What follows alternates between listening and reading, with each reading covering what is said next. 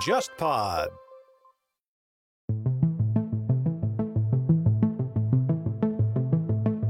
日本企业啊，就是大企业，你会发现一个特点，你找不到谁是老板。就理论上，任何一个大型企业的一个社员，嗯，你都有可能成为社长。你很难出现某一个人或者是某一个家族跟这个企业强绑定，嗯哪怕是这种传统的财阀，都已经不是这样子了。但日本人会觉得，哎，我们这种制度能够保证一个企业的长治久安，它不会根据一个人或者一个家族的兴亡发生大的变化。当然，这些大的家族可能现在还在日本还是有很有地位，但是他们这个家族本身其实跟这个企业经营已经没有什么太大关系了。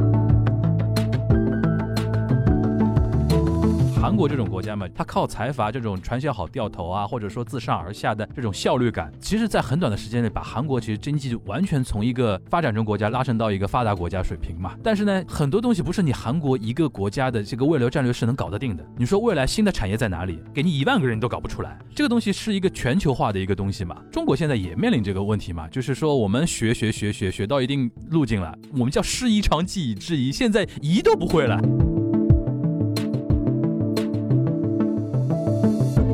韩国，实际上有个传统，就是说后任总统如果要决定特赦一个人，已经并且选上来的话，那么一般这个特赦就会由前任总统在离任之前来操作。而如果文在寅的人气特别高，而下一任总统又是标榜文在寅的这么一个势力上台，那么我相信，就算要特赦，也要面临一个很大很大一个政治风险的。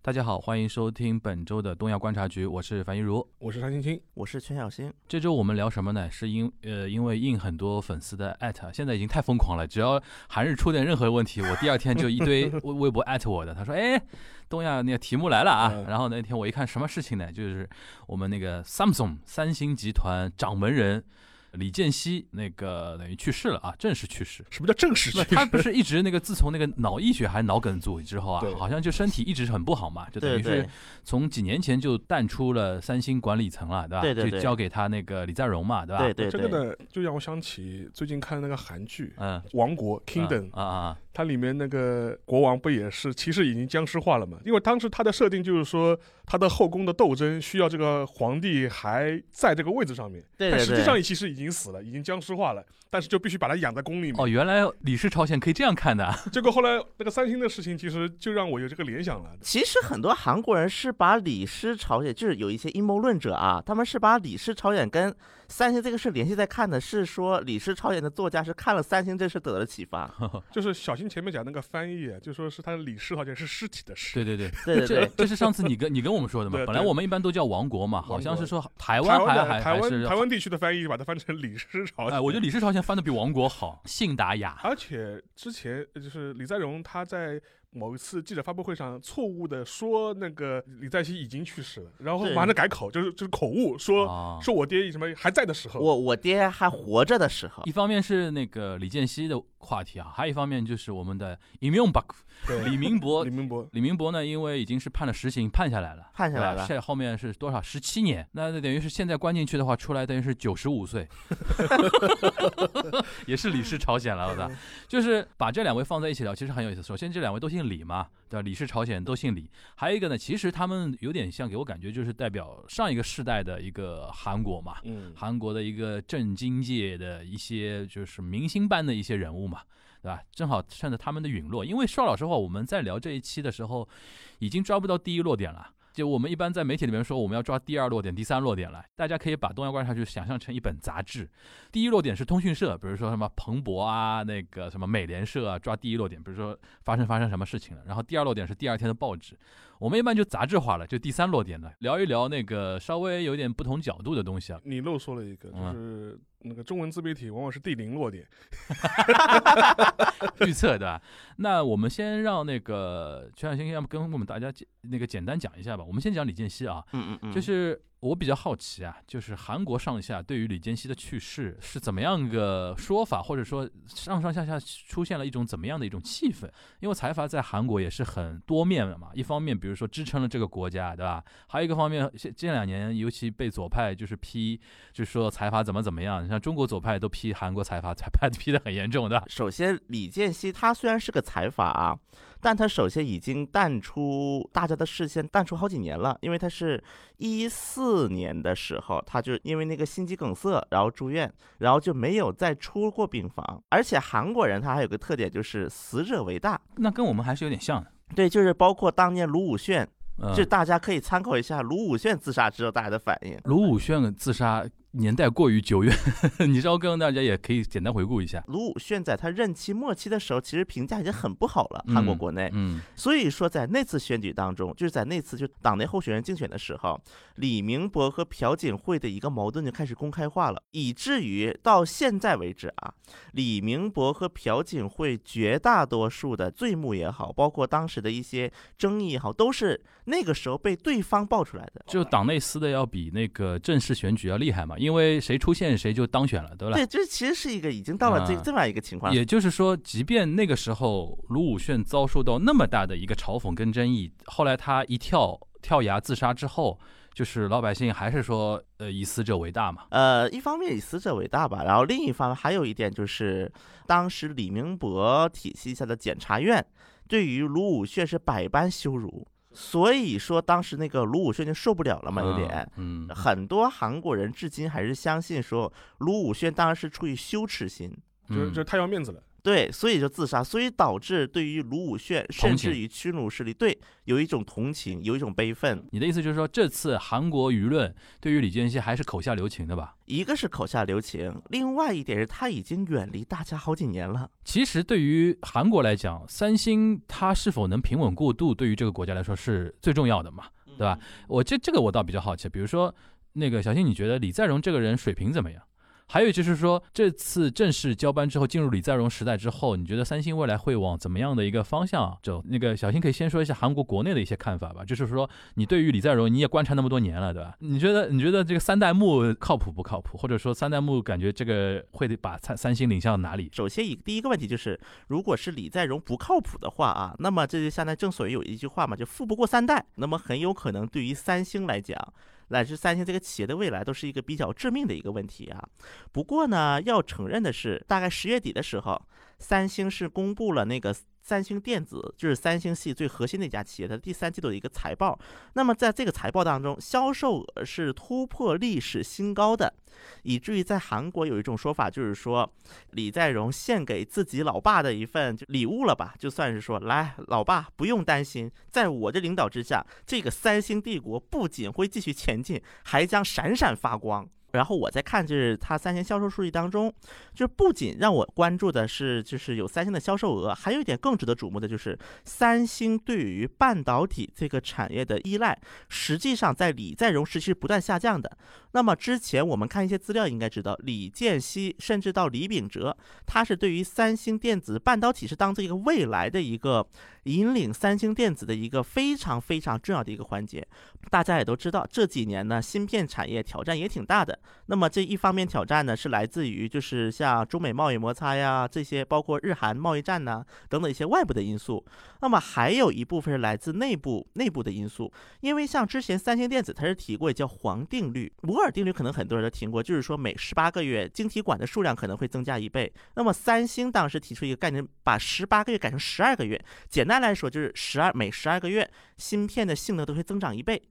但是呢，在近年以来，半导体这一块，它一个技术创新实际上是出现一个比较停滞一个状态。与此同时，它的一个不断的精细化的一个过程，也是遭到了很多的挑战。像包括台积电呢，在这个代工这一块，尤其它是比较具有优势的。那么这也可以说也是对三星的一个挑战是比较大的。包括呢，我也看到了一些李在镕他的一些公开讲话，他就是提的一个比较多的，就是不能只把这个宝压在一个地方。这一个关键词，实际上呢，也是体现李在镕他本人的一个特性。与此同时呢，也可能体现出他的一个压力和一个他的危机感。而且当时还处于一个阶段，就是三星电子在智能手机产业是处于一个没落的一种情况了啊。像包括也遭受的华为呀、一些挑战，但是很明显，在目前的三星来看，又没有办法完完全全的去违背或者说是偏离第二代的一个方向，这个就成为李在镕跟其他的一些财阀继承人们他们所面临一个不一样的一个课题。提到这个，我倒想请教一下沙老师的观点了啊。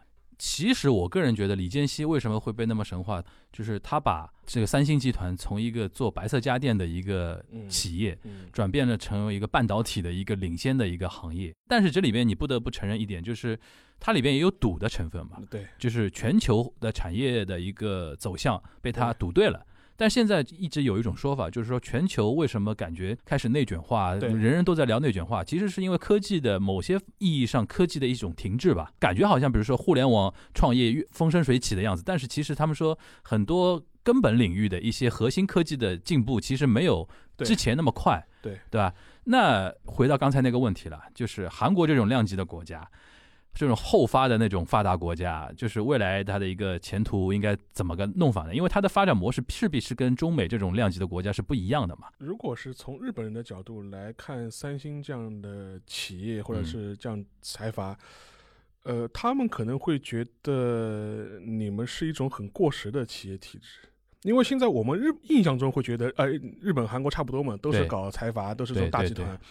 但其实日本人会觉得，其实我们现在的日本，就日本的想法，就是他嗯觉得我们现在已经没有这种家族式的财阀了。你现在我们中国人可能比较熟悉什么三井啊、三菱啊、住友啊，其实他早就社会化了。你现在找不到一个所谓的一个家族是在控制这个集团或者这个大企业的，哪怕我们喜闻乐见的任任天堂，对吧？就是山内家族其实已经也已经就是退退居幕后了，就是。而且像丰田其实也很勉强，丰田张楠上台也是一个很偶然的事情，因为也是因为之前这个国外的 CEO 不靠谱嘛，对对对对就对对。后来一帮老股东才才把他叫回来的。所他们有一种就是怎么说，像法国大革命对就隔得太凶了，对，把波旁王朝的人传后人再传回来是那种感觉的。而且日本企业啊，就是大企业，你会发现一个特点，你找不到谁是老板。他有社长没有 boss，对。比如说像美国，对，你说苹果就原来乔布斯，乔布斯对，什么说特特斯拉就是呃那个马斯克，马斯克但是你说日本，比如说某个很大的公司，比如说三菱，我都不能说是谁。是谁？对，它会出现一个情况，就是说，就理论上，任何一个大型企业的一个社员，嗯，你都有有可能成为社长，对对对，你可能一开始就是一个是普通销售，然后从销售一路干到社长长，都有可能这。是有可能的。而且你最后你能成为董事长，对，然后退休。所以说，从日本的这个企业模式，其实它已经成为了一个非常组织化的一种架构了。嗯，所以说，你很难出现某一个人或者是某一个家族跟这个企业强绑定，嗯，哪怕是这种传统的财阀的背景的企业，嗯都已经不是这样子了。所以，但日本人会觉得，哎，我们这种制度就是说是能够保证一个企业的长治久安、嗯，延续百年，对吧？嗯他说他不会根据一个人或者一个家族的兴亡发生大的变化。所以说，从日本企业角度来说，他就会觉得，你看三星这个集团或者三星这样一个财阀，你现在可能面临交班的问题。嗯在日本就就这就不是问题。当然，这些大的家族可能现在还在日本还是有很有地位，但是他们这个家族本身其实跟这个企业经营已经没有什么太大关系了，都已经脱离掉了。就跟天皇在日本是一样样的。就是说是下面的社长全是打工族社长，嗯我们现在不是打工人嘛，对对对全全部都是打工人社长打长，工人社长，就会是这种状况。所以说，嗯我觉得，尤其是我们中国的一些听众吧，可能讲讲到日韩的时候，可你要做个很大的区分。就韩国的企业，它的家族性还是很强的，这点程度上，某种程度上来说，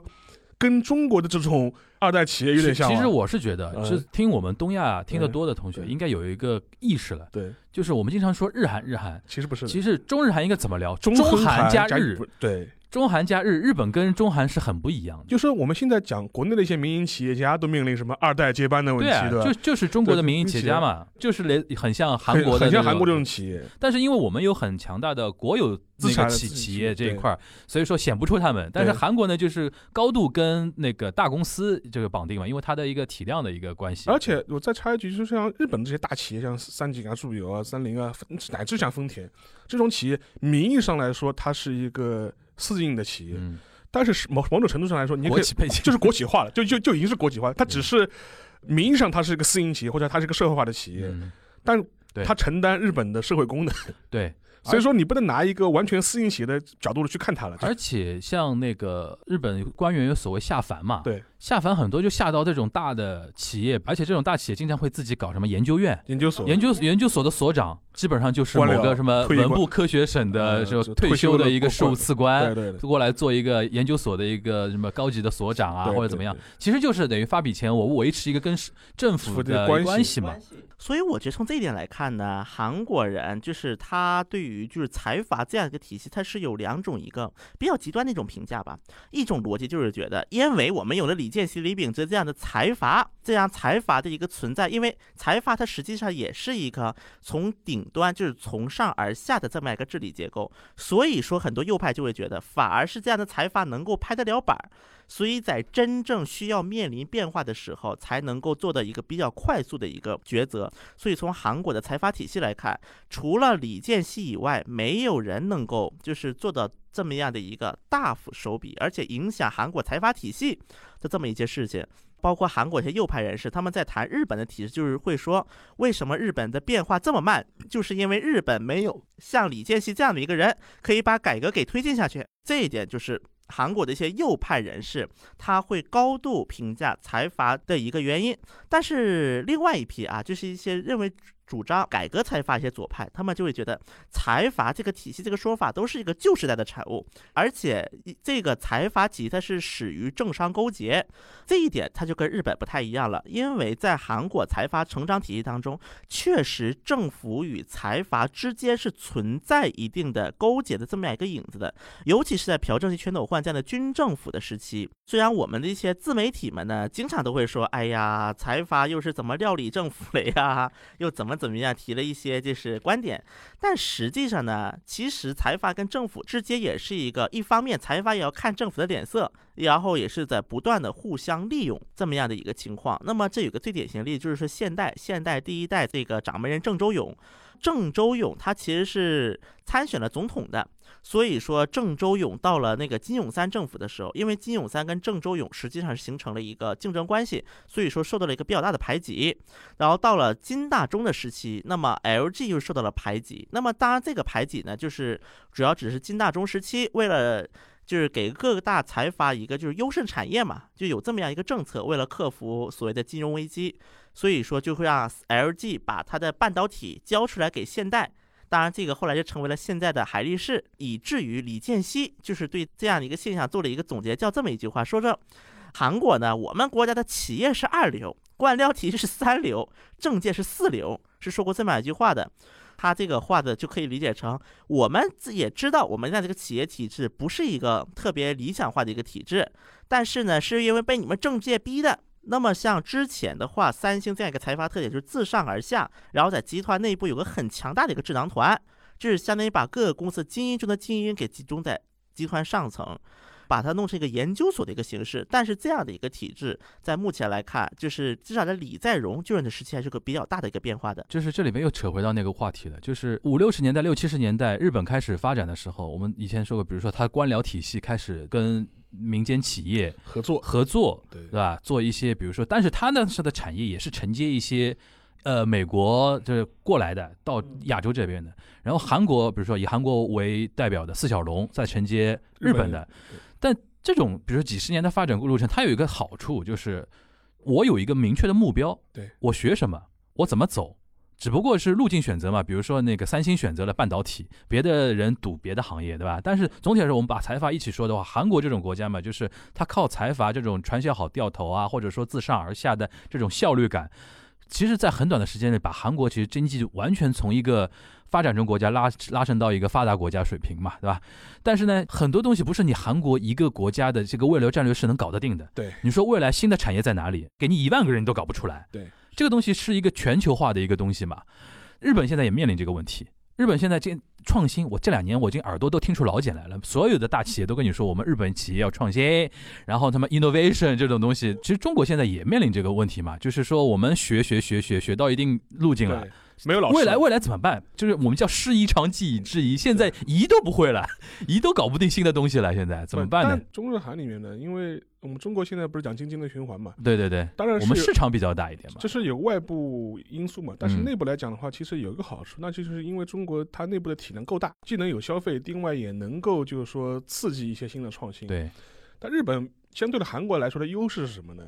就是它人口更多，一亿四千万，正呃正好好。对正正好好。比这个数字再小呢，小于一亿呢，那你完蛋了，你你你也是一个取决于外部市场的一个国家。从这一点，我觉得韩国可能更焦虑。对，但是呢，日本呢，它正好是哎超过一亿，我内部玩也可以，对就就就是这样。但日本呢，就像上次我记得沙老师有一句话，我觉得说的好，非常好，就日本未来它的国家。其实他要想通一点，你到底要做一个大型国家，还还是做一个中中型国国家？对，就是现在日本很纠结这一点。前两天我看到一个消息，我非常感慨，就三菱重工不是停止冻结开发 MRJ 嘛？对，就是三菱重工日本航线、日本航空日本的，就是我们这个应该叫什么叫大客机国产大客机项对日本大客机项目，他们叫 MRJ 嘛，他宣布冻结。冻结然后那天我看了就非常感慨，我在日本留学的时候他就开始研究了，然后我回来多少年了，他还没弄完。然后呢，我看了一下他那个日经详细的说法，中间那个延期六次。对，首先第一点就是技术攻不下来，对，然后呢，今年因为雪上加霜了，因为新冠，航空业不景气，航空业不景气了，他终于给了自己一个下台阶，说因为市场前途不好，我们就宣布冻结了。但其实我个人是觉得说，最大的问题，现在日本也面临这个问题了，就是技术到顶了，对。或者说你的研发能力真的就是难以为继了之后啊对，你要怎么弄？就是那个三菱重工那个消息真的很重要，就是原来它是跟着我们那个国产大飞机项目差不多时间宣布的，对。就像邵老师说的，因为我们国家要搞这个东西，对，后面订单不用你操心的，国内买单，对吧？国内肯定就大量的订嘛，对吧？这这个东西市场你不用操心，你就攻克技术，对。对吧？现在日本比较尴尬的是，市场也搞不定，技术你还攻不下来，那你怎么弄？然后其实说实话，背后就是你美国爸爸也不希望你搞。对啊，美国爸爸就不扯你后后腿就很好好了，对你搞这干嘛呢？你买我波音不香吗？就说他你 你哪怕买加拿大的都好的啊那种感觉。就是我想说回来这里，就是李健熙这个事情给我特别强大的一个感觉，就是我们我们可能东亚，尤其像日韩，现在就面临这个问题了，就是未来他这个国家，因为像原来开发主义的那种时候啊，国家意志加上企业，可能日本嘛，可可能那些大企业。加官僚体系，比如说当时金产省啊这种东西，他们把这个国家能往前拉着走。韩国就是独裁的军政总统加那些什么财财阀，把这个国家拉着往前走。但未来怎么办？对未来没，首先没得可学。第二个就是老百姓现在就是媒体大爆炸之后，老百姓的意识观念跟原来也不一样不一。样，对现在你说韩国年轻人不会说以一个什么我进入财阀工作哦，好好，当然他表面上肯定不能显得很开心吧，实际上也是觉得说至少有一个着落的一个地方，但是就大量内卷嘛，嗯，我倒是觉得呢，韩国这个文在寅啊，一上台之后呢，他一个经济政策的核心叫做所得主导成长。当然，这个推行者之一呢，就是现在的韩国驻华大使张夏成，这个人呢也是主张改革财阀，一直搞什么财阀改革运动。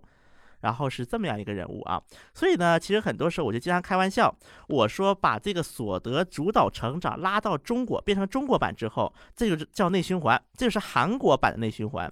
但是呢，这个内循环跟中国的这个内循环又是一个非常本质上的一个区别的。我国的内循环它很实际上它是一一个产业链整体的一个大循环，而韩国的所得主导成长，它实际上是对消费端一方面进行一个改革啊。而这个所得主导成长，这个所得这两个字大家要注意一下，所得粗的，就是表示是收入。很简单，就是我通过我的所得主导成长来，就是增加劳动者的收入，然后呢，让劳动者们去不断的花钱，用消费来推动经济。那么文在寅一上台，他就推了这么一个政策。那么这么样的一个政策呢，它当然它好坏啊，实际上的韩国也是有一定争议的。但是呢，这还是有一个好处的，是什么呢？至少你比朴槿惠的时候，你知道政府在推什么政策了。因为在朴槿惠的时期，它的一个主要的经济政策是创造经济，但是很多韩国的经济学家，他们一个反应就是，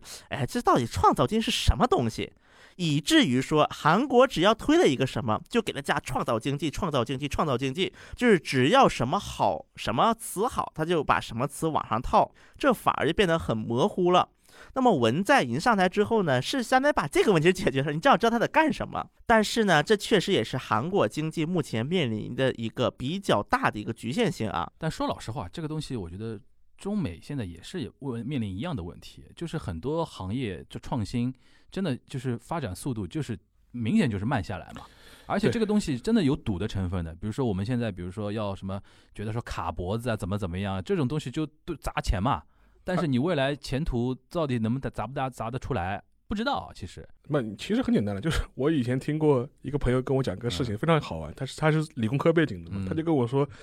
很多人就说产学研嗯连不起来，跟那个企业界、跟学术界、研究界脱节。嗯他说他说不脱节才怪了，因为评价体系完全不一样嘛。嗯从大学来角度来说，他要来晋升，他就是要写论文，但论文发表本质上来说，它只是一种理论上的这种探索，他根本不考虑它的可操作性或它的实用性的。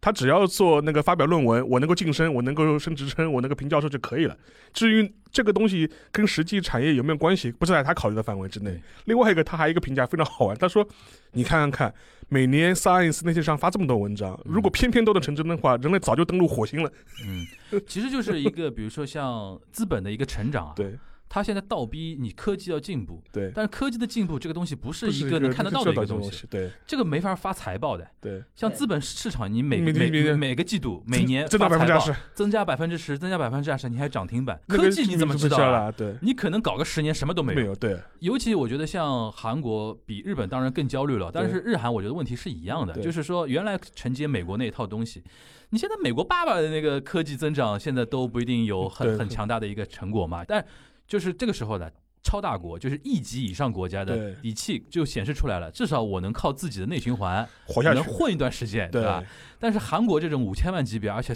高度外向型经济，就很尴尬。很尴尬。所以说，我觉得未来可能对于韩国的一个课题，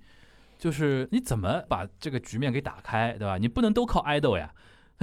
不能都靠韩流，不能都靠韩流啊，对吧？发展经济这个东西的一个最根最根本，比如说靠制造啊，靠什么先进的科技行业啊什么的这个东西。哎，正好我们提一下李明博，因为李明博也是财阀那个 CEO 出身嘛那。么我们又说到这个李明博，当时李明博在那个卢武铉政府后期，因为卢武铉政府后期就是韩国开始逐渐的呈现那个经济不景气啊，所以说呢，当时李明博他就是这么样能够上台，因为李明博他当时最传神的一点就是说他是个 salary man，他是一个公司的职员，而且之前也提到了李明博他的一个出身其实比较贫寒的，所以说一个比较贫寒的一个普通的小白领也成为了 CEO。所以说，在韩国，李明博当时最早之出名能够成为首尔市长之前啊，那么当时很多人对他评价就是 salary man 的神话，就有点像是中国之前的叫什么打工皇帝唐骏，还有这个万科的王石，就有点这种感觉啊。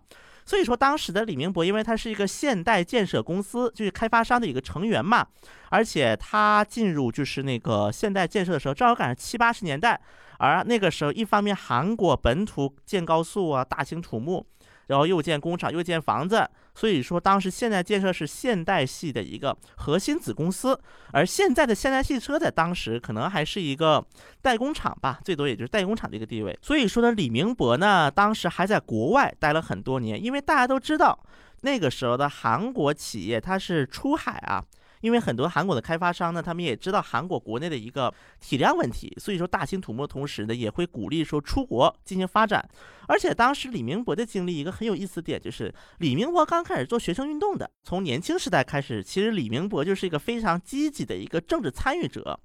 当然呢，他后来呢也是就是进入政界，但是他跟卢武铉、文在又不太一样的是，他没有就是像就是卢武铉、文在寅一直坚持自己的理念啊，就是反独裁呀，这么一直坚持下去。李明博呢，当时就是跑到企业开始赚钱去了，就是去了现代建设嘛，就刚才那段故事。所以说，其实往回看，李明博无论他的政绩还是他的个整个的人生轨迹，都是跟这个兴建土木有着很密切的关系。哦我第一次知道李明博，就是他那个选总统的时候，我当时正好在日本留学嘛，对就当时呃我在那个看陈文茜的那个《世界周报》，对，那个时候，哎呦，连篇累牍啊，就是每周都做李明博，我不知道为什么，就是说 CEO、C CEO 市长、CEO 总统还有选总统嘛，然后翻来覆去讲那个改造清溪川，那么清溪川呢？啊，我们又说到李明博，就不得不又提到清溪川了啊。清溪川它本来是首尔市贯穿在首尔市区的一个小河，不过呢，因为就是这清溪川它是可以说是首尔城的正中间啊，首尔江北老城区的正中间了。所以说呢，它就是在韩国的工业化阶段就不断的进行过程当中，就变成个臭水沟。反正当时很多人一想，因为那个大概六七十年代的时候，韩国的汽车工业也是一点一点在开始，就是一方面兴起，另外一方面，日本什么三菱啊这些汽车也都要往韩国进口，所以说呢，反正首尔路也开始堵了，那么臭水沟还不如把它填上算了。所以说是就是当时先是清溪川被填了，被填了之后就是成了一个公路，然后在它的上面又建了一个高架，就是双层公路了，它才变成。不过呢，后来在李明博执政时期，就是清溪川把它恢复了啊。但是这个问题呢，这个点呢，当时其实很多人呢也是一分为二的看啊。从正面的一个方面来看，就是改善了环境，这是很明显的一个优势啊。而且国内呢，很多就是也会经常讲清溪川这么一个作用的时候，就讲一个故事，就是说清溪川它高架拆了，反而首尔的拥堵下降了，因为很多人就开始绕开那条路了，就分散的开了嘛，所以就改善了首尔的交通。那么这个思路呢，其实是可以说影响了朴元淳。虽然朴元淳他本人呢是并不喜欢星土木啊，他整个的政治立场，但是呢，他还是做了一件事情，在那个市长改选的时候，选了李明博。那么就像李明博搞清溪川一样，朴元淳就把首尔火车站当时有个高架，穿过首尔火车站这个铁轨，就把它拆了，因为正好当时成为危桥了。那么很多人当然说是不是把它拆了或者怎么样的？朴元淳是把那个高架保留之后，不让车开，成为一个人行的高架公园。所以说很多人也是说，这个其实朴元淳多多少少也是受到了李明博这么一个影响啊。所以说呢，他并不是一个理念意义上的右派。他虽然在经济层面呢，他是搞那个大型土木啊，包括 business friendly，就是对大企业他是比较友好。但实际上呢，他这个人还是比较偏实用主义、实用派的一个政治家，而这样的一个他的一个发掘过程，也是决定了李明博后来的一个政治倾向的。而且我那个时候看陈文茜提到的点，有一点我还印象蛮深的，就是清溪川的改造过程中，他不是面临很多那种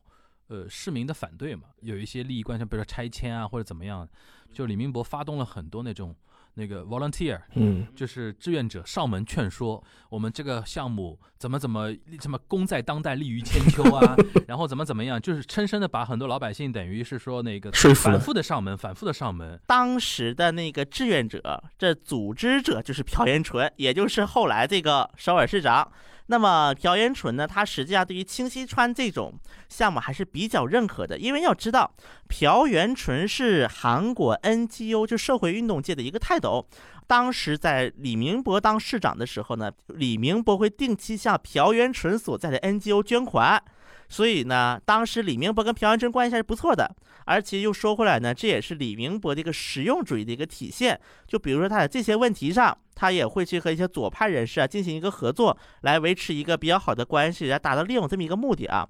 当时呢，韩国很多人呢就是选李明博，就是说呢，一方面他是 CEO 总统，他能够把经济弄上来，就像管理企业、管理国家；另外一方面，他毕竟是个新人，所以说当时很多人就是是用这么样一个逻辑把就是李明博给选上来的。那我觉得倒是跟一六年美国人民选川普逻辑差不多。对啊，我们也知道川普传私德不好嘛传，统政治家你们都滚一边滚边去，哎，而且我们就找个商人来当当看，吧？对对对对他他他私德不好就不好了，关我什么事的？对。只要经济能够上去，所以那个时候我记得，所以说那个中国台湾也有这个，当时选那个想选郭台铭嘛，对对对吧？想让郭台铭上上位嘛嘛，对吧？这这个东西就是真的是连着的，对，的确是世界的一股风气和潮流。潮流。的，哎，所以说那个，其实我们这一期呢，就是形散神不散啊，对，就是通过两位老李的一个坠落，一个是直接坠落的，坠落到阴间去了，对吧？嗯对一个是坠落到那个监狱里边去哎，我最后插一句，你就是小新，你觉得他会关几年？他不可能关满的吧？哎，我们先说理论上的可能性，现在存在几种，一种是关满，关满不大可能。关满不太可能嘛，对因为我觉得首先他如果真的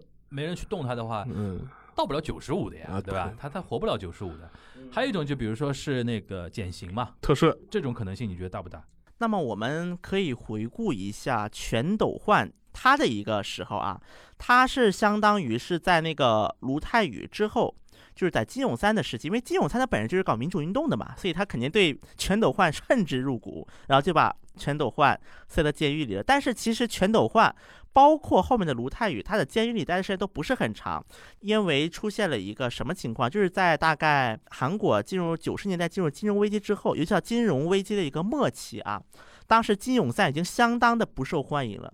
那么在这种情况之下，当时的民主党的金大中就是挂出了一个口号，叫做和解。跟历史问题的和解，所以说当时金大中就是承诺，就是说只要他上台，肯定是要把那个全斗焕、卢泰愚特赦出来。实际上呢，金永三并不是想把他们俩给特赦出来的。但是呢，因为金永三他本人他的人气已经跌到了谷底，而且他已经面临一个皮脚丫这么样的一个状态了，所以导致说，即便他不特赦，他的后面也会把他特赦。所以久而久之，在韩国实际上有个传统，就是说后任总统，比如说如果要决定特赦一个人，已经把话明确表态出来，并且选上来的话，那么一般这个特赦就会由前任总统在离任之前来操作。那么我们现在来看。李前大总统和我们的朴大小姐要被特赦出来，那么实际上是存在着几个前提的啊。首先这一任就是文在寅这些，首先时间也不是很久了，另外呢，确实可能性也不太高。那么下一任是否能够特赦呢？第一个就是如果下任总统要赦免的话，如果文在寅这个任期他最后的这几年的一个人气已经跌到谷底了，那么就会出现刚才提到金永三这种情况，那么就很多连执政党的人都要与他割裂。这个应该就是李明博和朴槿惠要更顺利的被特赦的一个比较重要的一个前提。而如果文在寅的人气特别高，而下一任总统又是标榜文在寅的这么一个势力上台，那么我相信，就算要特赦，也要面临一个很大很大一个政治风险的。懂了，就是如果文在寅还能继续保持他的正当性跟他的光辉形象，后面的候选人或者后面的总统不用跟他切割的话，那我们。李明博就比较危险了，这个事情至少在后面这个一个总统的五年任期里边是应该也很难减刑了。但有可能不特赦就是保外就医嘛？保外就医就跟总统权力不搭嘎了，是你的个个人的人人身权利了。其实这个东西就看李明博他本人就是当年就是在老百姓心目中的一个观感怎么样，因为他毕竟七十八，你说关到八十多，你说保外就医，你说韩国老百姓会真的跟他搞到底？我觉得也挺难，就他肯定要关个几年。提到特赦这个话题呢，首先，呃，我觉得要么呢两个人就一起特赦，要要么呢就是反而是先特赦李明博比先特赦朴槿惠的可能性是大一点点的，因为为什么这么说呢？因为李明博他实际上最大的一个问题还在于贿赂，就是一些经济性的犯罪。韩国之前有很多什么贿赂啊等等的一些议员，实际上也有一些东山再起的。当然，虽然李明博不一定东山再起，但是这就表示至少李明博的罪行，第一个比朴槿惠轻。第二个朴槿惠呢，是很多韩国右派也承认他，哎，这个人干的不好，这个人毁灭了韩国右派。但是对于李英博执政时期的一些攻击，大家是有目共睹，还是承认的啊。不过呢，如果又是一个强硬极端的一个右派上台啊。那么可能就是他这个标签比较浓厚的话，可能就会先放朴槿惠了。当然，这个呢又是另外一个话题了。然后这种可能性呢确实不是很大，所以我说要么就是一起特赦，要么就先特赦李明博。当然了，如果是左派政权上台的话，可能也就也得先关个几年，可能关那个八十五啊，关那个多大时候就保外就医这样子形式释放，也不是没有可能。好啊，那我们今天这一期东亚观察局就到这边，大家下周再见，拜拜，拜拜。